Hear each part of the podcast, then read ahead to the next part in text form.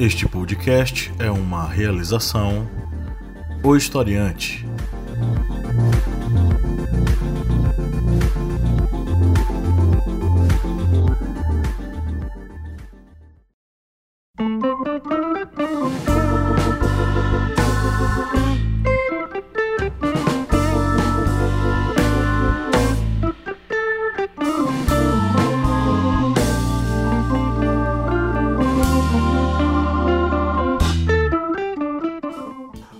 Ouvintes, bem-vindos mais uma vez ao podcast do Historiante. Só que hoje a gente está inaugurando um novo programa dentro do podcast do Historiante chamado de Minipédia. Qual é, qual é a ideia desse programa? É que a gente trabalhe sobre alguns assuntos, conceitos, momentos históricos, eh, fazendo análise né, e apresentando algumas ideias, perspectivas para que você possa compreender melhor eh, os eventos históricos, os momentos históricos, os conceitos históricos e por aí vai, né? Eh, estou aqui eu, o professor Pablo Magalhães, e o meu colega de sempre, o senhor Kleber Roberto. E aí pessoal, beleza? É Juntos e Shalonal. É isso aí. Estamos aqui para a gente inaugurar esse programa maravilhoso, né? É, e o tema desse programa, desse episódio da Minipédia, é o livro 12 anos de escravidão do Solomon Northup. Quem sabe, quem conhece, né? é, Esse livro sabe que essa história é uma história, é uma, uma narrativa autobiográfica sobre é, o momento em que esse homem, que é um homem negro norte-americano, ele esteve é, escravizado. Ele mesmo ten- sendo um homem livre, ele foi escravizado durante algum tempo. Bom, mas antes da gente entrar no, no conteúdo desse programa, eu queria fazer uma pergunta para você. Você já é nosso apoiador? Se você nos segue há um bom tempo, você curte nosso material e acha que a gente tem que produzir mais, você deve ser nosso apoiador. Vá ao site apoia.se historiante e faça um apoio. A partir de 4 reais mensais você ajuda o projeto a continuar e ainda entra para o nosso grupo secreto com muito conteúdo exclusivo, podcasts, aulas, PDFs, eh, vários materiais exclusivos só para você, além de descontos em nossos cursos e também a possibilidade de entrar em alguns cursos nossos que são veiculados apenas para os nossos apoiadores lá no grupo secreto. Então vá lá no apoia.se barra historiante e participe. Além disso, nós temos um aplicativo muito interessante que pode te ajudar nos estudos. Vá na Play Store. Por enquanto ele está disponível apenas para os eh, usuários de Android, né? E baixe o aplicativo Historiante e tem acesso lá a muita coisa bacana, simulados, cards de resumo, eh, aulas em áudio, tudo isso para você se preparar ainda mais para a sua vida ou eventualmente para as suas provas, Enem, vestibular, prova da faculdade, por aí vai.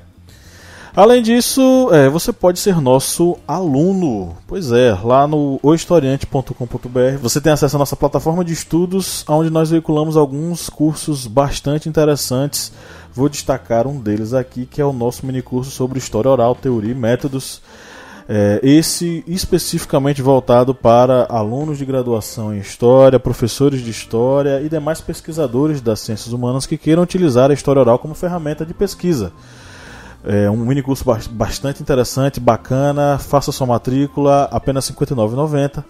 É, para quem é nosso apoiador, tem de 30% a 40% de desconto com o nosso cupom exclusivo para é, apoiadores. Né? Então vá lá no na nossa plataforma e se inscreva em um dos nossos cursos. Conheça a nossa família historiante de podcasts aqui nesse agregadorzinho que você está usando ou em qualquer outro agregador de podcasts na internet. Nós temos esse, o historiante, mas também nós temos o correspondente de guerras, a voz que acompanha aí os que narra os principais conflitos no mundo inteiro, e o podcast das arretadas, com vozes e olhares femininos sobre assuntos sociais.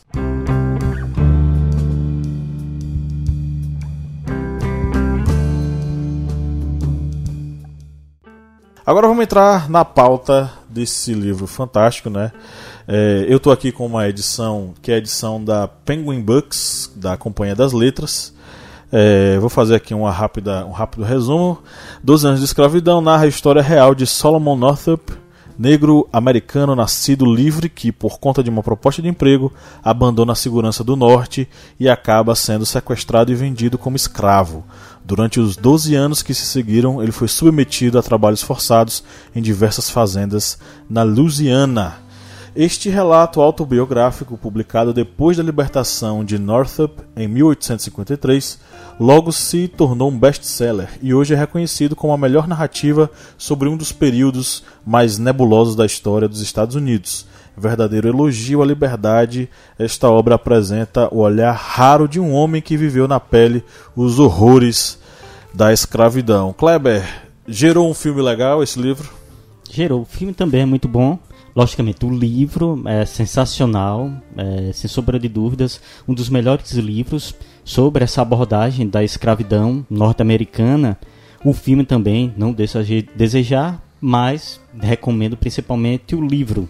É bem, bem, cru, bem cruel, né? É. A narrativa é, dos dois, né? Não tem nada assim romanceado que ele possa ter tentado inserir no livro para tentar, digamos, fazer aquele livro é, comercial. Não. É um livro autobiográfico que narra todo o, o sofrimento dele ao ser capturado e vendido como escravo para Louisiana, onde ele passou os 12 anos como escravo. Pois é, e aí a gente vai acompanhar essa saga, que é uma saga bastante triste, não é? Eu, particularmente, toda vez que eu leio o livro ou assisto o filme, eu fico com um nó na garganta pela tristeza daquele cara. Ele tá. Ele é um homem livre, ele é um músico, tudo bem que ele não tem uma condição de vida assim tão boa. É, ele trabalha como músico, mas eventualmente ele acaba precisando fazer sair é, com contratos, por exemplo, em circo, por exemplo, em hotéis, para ele poder tocar, ou até mesmo fazer trabalho mais braçal para poder sustentar a família dele, né? E aí ele acaba entrando nessa emboscada, né? Esses dois caras acabam enganando ele e ele vai ser levado como escravo é, para os Estados do Sul. Agora é interessante a gente lembrar dessa questão da divisão entre Norte e Sul dos Estados Unidos, né? É. Que no, se vocês recordarem as aulas sobre, principalmente a guerra de secessão dos Estados Unidos, nesse período os Estados Unidos tinham essa divisão interna, aonde o norte ele apresentava um grau de desenvolvimento principalmente industrial, manufaturas bem maior que o sul. O sul era uma região que dependia muito da mão de obra, principalmente mão de obra escrava, porque era uma região agrícola. E dentro dessa rixa interna dos Estados Unidos entre o norte e sul é que vem a ocorrer a guerra de secessão dos Estados Unidos. Era muito mais por uma por uma questão de hegemonia é, político-econômica dos Estados Unidos. É, lembrando que os estados do sul geralmente eram mais agrícolas, né? Exatamente. Onde a gente vai encontrar as principais fazendas de algodão, destino principal dos é, africanos negros escravizados e trazidos para as Américas. Em contraponto, os estados do norte eles já eram mais industrializados, eles eram estados mais ligados aos negócios, às empresas, né, que era diferente. E aí acaba é diferente, né? Um, um, um estado que é mais cosmopolita, aquela questão da urbanidade, e o sul mais ligado à questão agrária. É, e essa, essa divisão acaba gerando o que ocorreu também no período da escravidão no Brasil com relação à Inglaterra. Uma região que tem mais manufaturas, que tem mais produção industrial, precisa de um, um mercado consumidor maior. Por isso que no norte dos Estados Unidos havia essa liberdade maior dos escravos. Havia é, essa, como podemos dizer, uma liberação de cartas de alforria, de liberdade de escravos bem maior que o Sul, porque o Sul, por ser agrário, precisava desse escravo dentro da fazenda o tempo todo. Pois era, como por ser agrícola, e não tinha esse mercado consumidor que necessitasse de escravos livres. Pois é. E aí, durante a, a saga do Solomon, a gente vai acompanhá-lo aí, né? Desde o momento em que ele é sequestrado. Ele passa por alguns donos, né? Que acabam comprando ele a despeito do que ele falava. Ele falava o tempo todo: eu não, eu não sou escravo, eu sou um homem livre. Apanhava por causa disso. Então ele vai passar por alguns donos, é, alguns que vão maltratá-lo. Ele vai passar por um dono que vai protegê-lo, só que naquela questão, na relação racial. Mesmo o branco mais é, preocupado com o negro escravizado, mesmo esse branco, ele continua sendo dominante, ele continua sendo preconceituoso, ele continua sendo, é, enfim, um membro da, do sistema colonial. Ele se sente superior ao negro escravizado. Né? Até ele chegar nas mãos do Edwin Epps. Edwin Epps foi o, o dono dele por mais tempo, né? Inclusive é o dono de quem ele mais fala durante o livro, é, pelas suas questões sádicas. É, existem é, momentos do livro em que ele narra que o cara ele era tão sádico, mas tão sádico, que de madrugada ele acordava todos os negros para irem dançar dentro da, da propriedade dele, dentro da casa grande. Isso deixava a mulher dele revoltada, né? Porque é, ela não queria a presença de tantos negros lá dentro, principalmente a presença de uma negrinha, entre aspas, tá, gente? Pelo amor de Deus. É, uma moça chamada Patsy, que era a, a moça que o, o Epps, é, vamos dizer assim, violentava sexualmente, que era a, a, a escrava que satisfazia seus desejos sexuais que é um outro ponto que a gente tem que levar em consideração, porque a dominação sobre os corpos negros é também uma dominação baseada no sadismo. Chicotear alguém, submeter alguém a desígnios sexuais é algo de, uma, de um sadismo enorme. É, e essa situação que ocorre no livro é uma situação também que ocorreu nas várias é, colônias é, portuguesas, espanholas no continente americano, em que o senhor ele tinha essa relação com a, uma relação, por exemplo, sexual com uma negra, mas não por uma questão, digamos, de amabilidade. Era uma questão mais de ele se achar superior e por se achar superior, o ser dominante o senhor do chicote, ele era ou, literalmente aquela é, a pessoa, a negra, infelizmente, afrodescendente, ela acabava sendo submetida a esse senhor como um objeto. Ele faria o que quisesse com, com eles, o momento que quisesse, pois eram apenas objetos, mercadorias que eles adquiriam, como o Solomon, que por várias vezes ele foi negociado como pagamento de dívidas, de questão de um objeto. Você tem um valor e eu vou te repassar porque você é só um objeto. Isso. E é interessante porque isso me lembra Casa Grande Senzala, né? A obra de Gilberto Freire. Exato. Questão da sexualidade que ele vai tratar, do modo como. Agora, assim, é, ele observa essa relação sexual de uma forma muito é, horizontal. Não existe problema nisso, segundo Gilberto Freire. Na verdade, isso foi bom para o desenvolvimento da cultura brasileira. Né? Que é uma coisa bastante controversa. É. Né? É, você identificar que é um processo que é um processo de estupro. Porque o, o senhor ele não convida a escrava para vamos deitar juntos. Não é assim. Ele força, ele bate, ele maltrata que é o que o Epps faz, por exemplo, no, no, no, na história que o Solomon conta, né? Porque quando a, a, ou a Pet ou qualquer um fazia uma coisa que ele não gostava, ele ia lá e chicoteava, né? Tem uma parte aí do, do que o, o, um dos, dos donos do Solomon enforcou ele, deixou ele pendurado na forca, né? ele ia enforcar. Só que aí chegou o, o capataz do outro cara que era o outro dono dele, Parece que ele tinha uma, uma, uma questão ali entre os dois, parece que ele estava emprestado, hum. né? E aí o cara diz, ó, se você matar ele, você vai ter que se ver com o meu patrão. E aí o cara cai fora. E até o patrão chegar, o Solomon fica pendurado na forca, só com os dedinhos em cima da, da, da lama, tentando se equilibrar para não morrer. Entendeu? Então, é, o que é o corpo do Solomon Northup se não uma espécie de pedaço de carne? Ele é um pedaço de carne comercializado, né? E aí é, isso nos faz refletir muito sobre essa questão da escravidão norte-americana. Alguns autores eles dizem que a escravidão norte-americana ela não conseguiu chegar numa escala tão grande quanto a brasileira, tanto no nível de trabalho quanto no nível de é, castigos e tal, porque, enfim, foram proporções distintas. De fato, no Brasil nós tivemos um número muito maior de escravos trazidos do que para os Estados Unidos, para os norte-americanos. Mas, de todo modo, é uma, uma relação muito pesada, né? uma relação muito violenta de é. dominação, de, de, de, castigo, de chicoteamentos. Né? É, devemos lembrar também que vem pela questão territorial também pois o Brasil, por ter uma abrangência de território muito grande e ser uma colônia de produção agrícola, o açúcar na, no Pernambuco, na região Nordeste, depois o, as minas em Minas Gerais, todo esse desenvolvimento agrícola, as drogas do sertão, que eram os temperos da Amazônia, e depois a expansão de Minas para a região centro-oeste, era um território muito vasto.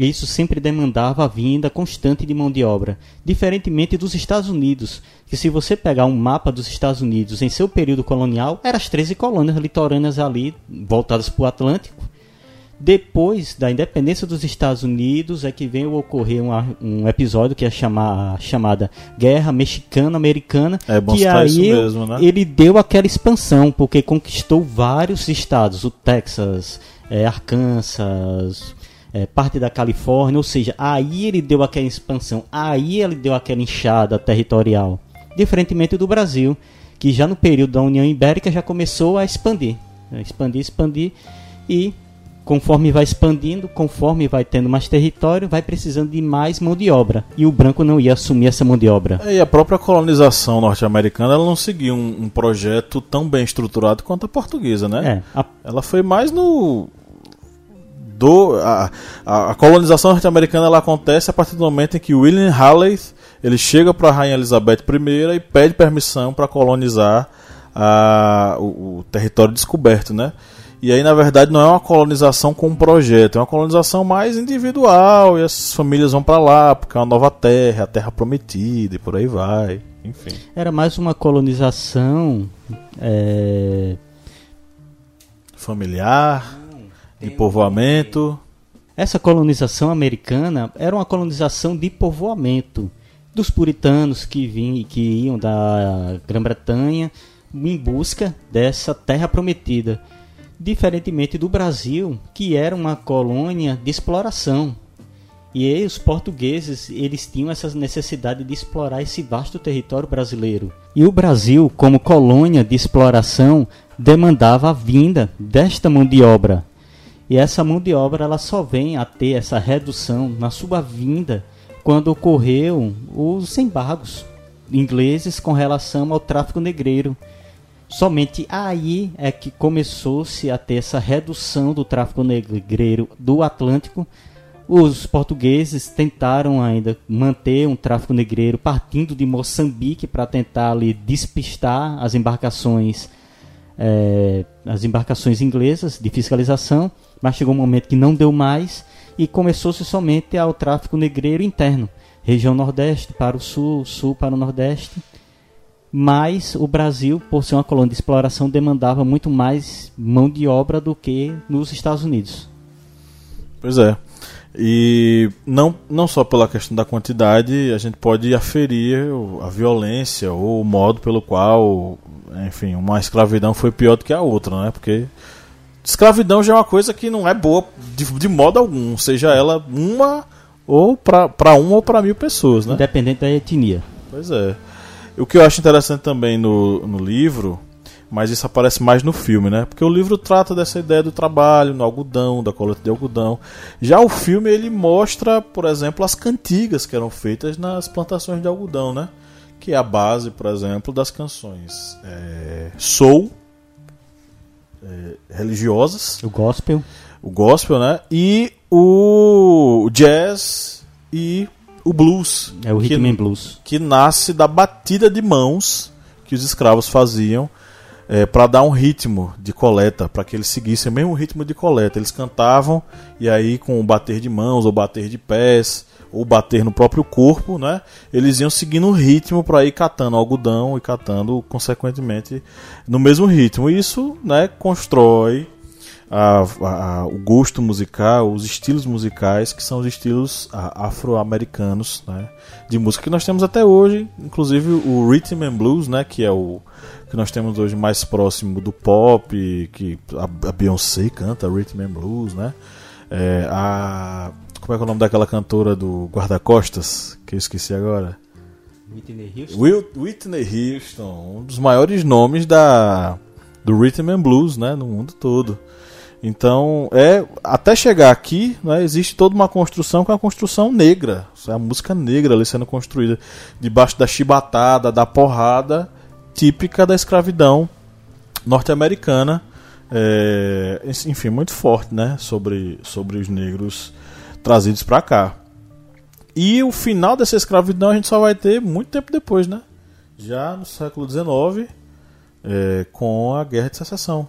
Aqui é. vai opor os Estados do Norte e os Estados do Sul numa batalha complicadíssima. Eu lembrei agora daquele filme é, O Nascimento de uma Nação. É o Nascimento da Nação? Acho que é O Nascimento da Nação. Que é aquele filme de três horas de duração que fala da Ku Klux Klan que é um filme antiquíssimo, foi o primeiro blockbuster da história. É, infelizmente por motivos que nós não nos orgulhamos, até porque os atores, os, os personagens negros do filme, eles eram brancos pintados de preto. Olha só, que coisa impensável hoje. É, e infelizmente se criou-se essa ideia de que a guerra de secessão, essa guerra civil norte-americana, ela surgiu basicamente pela tentativa do norte impor a abolição dos escravos no sul. Mas não foi isso. É, o presidente Lincoln, ele mesmo declarava que se fosse para manter a União, ou seja, os Estados Unidos unidos e manter a escravidão, ele manteria, ele iria manter. Mas pela necessidade de principalmente soldados de mão de obra, lembrando, principalmente mão de obra, porque nesse período, na Guerra de Secessão, Primeira Guerra Mundial, até a Segunda Guerra Mundial, os Estados Unidos eles tinham um preconceito muito grande com o negro. O negro servia apenas como mão de obra nesses conflitos. E na Guerra de Secessão, o, a União, que era no caso os Estados Unidos, eles precisavam de mão de obra para o conflito. E nessa necessidade de mão de obra se deu-se a abolição da escravatura. E isso acabou atraindo muitos negros para a região norte, numa tentativa de por fim ao conflito. Na verdade, tudo tem uma questão política né, por trás. Inclusive, a conjuntura política conduziu os norte-americanos ao processo de secessão. Né? Por uma série de. Até mesmo a questão da, de como os estados se relacionavam. É. Né? Que ou, federa, ou uma federação ou uma confederação com maior poder para os estados. Isso já era um ponto de, de, de dissensão, né? E uma coisa interessantíssima, né? Até hoje nos estados do sul existe um preconceito ainda maior com os afro-americanos. Existe um, um, preconceito ainda maior nos, nos estados do sul, principalmente ali, Geórgia, é, que são os estados mais, assim, do ponto de vista das relações raciais mais pesados, né? O filme retrata, o livro retrata isso, né? A história de vida de Solomon vai retratar isso, mas a gente pode ver isso até hoje na, na conjuntura da, da sociedade norte-americana. Por exemplo, a estratificação social norte-americana, você vê claramente, diferentemente do Brasil, que nós temos uma uma mestiçagem muito grande, lá você identifica branco é branco e o negro é negro. Existe uma diferenciação muito grande, até porque até a relação interracial ela é um tabu. Quando um, um homem negro ou uma mulher negra é, namoram com um homem branco ou uma mulher branca, isso é uma coisa, um escândalo para a sociedade até hoje. Então ainda é muito difícil é, uma relação interracial nos Estados Unidos, muito em, de, em, em função dessa herança é, da escravidão é, norte-americana nas relações entre pessoas. Muito forte isso. Me marca muito também a posição da, da, da mulher do Epps, né? a senhora, a senhorinha, né? como Solomon chama, é, do modo como ela se, se, sente superior aos negros, ela se coloca superior aos negros. E principalmente a questão que ela tem com a Patsy, né, que é a moça que o. a escrava que o Epps é, violenta constantemente. Então é, é uma relação que ela tem de superioridade sobre esses negros ela também faz o que ela quiser. Apesar dela não ser igual ao Epps, porque o Epps ele chega num nível de como é que eu posso dizer? Sadismo é terrível. Ele faz o que ele quiser, a hora que ele quiser, ele quer bater e ele bêbado quer fazer o que ele quiser, quer botar o cara para tocar violino de madrugada porque ele tá afim de música. E ele acha que ele tá fazendo uma coisona, né, para os, para os, para os negros. Mas é, é uma situação terrível e eu confesso que em muitos momentos eu fico muito angustiado no, na história. Eu me sentindo querendo fugir por causa do Solomon, entendeu? E o final? Vamos revelar o final? Não. Não. Quem quiser vai ler ou assistir o filme, né? Tava, passou recentemente, eu assisti recentemente na Globo de madrugada. Tava passando. É, 12 anos de escravidão. É, Lídia não consegue assistir, ela já disse que nunca conseguiu assistir por causa da crueldade que é representada. Ela sempre desliga. Um outro filme que também é muito bom e retrata essa relação negro-branco nos Estados Unidos é o filme Glória, em inglês, Glory, que no, na tradução traduziram para Tempo de Glória. Não assisti esse não. É que esse filme, Tempo de Glória, ele retrata um batalhão de soldados negros que vão lutar na guerra de secessão dos Estados Unidos e mostra todo o preconceito que existia com relação ao negro naquele período, porque o negro era como ser mão de obra no período. Os soldados, por exemplo, não recebiam armamento, não recebiam é, uniforme correto. Eles eram tratados como, digamos, escravos livres. E esse filme ele retrata esse oficial branco tentando fazer com que esse batalhão negro ele possa ser uma força de luta e voltando a lembrar que nesse período o negro, por ser considerado inferior, ele deveria ser apenas mão de obra. E é um filme excelente porque mostra toda essa divisão racial que existia dentro dos Estados Unidos, principalmente nessa questão da Guerra Civil norte-americana. É um filme muito bom, eu aconselho todos vocês a assistirem, assim como 12 anos de escravidão. Ok, então chegamos ao final dessa minipédia de inauguração, né? Espero que vocês tenham curtido. É, e aguardem aí nossas próximas postagens aqui no feed do podcast do Historiante. Sempre acompanhem o nosso programa principal tratando sobre temas da atualidade, com muitas referências das ciências humanas, referências da literatura, da arte, por aí vai, né? Toda quinta-feira aqui no seu feed. E nas segundas-feiras acompanhe aqui a Minipédia com conceitos históricos, é, assuntos históricos, momentos históricos. A gente fazendo aqui essa análise marota e bacana. Um abraço! Valeu!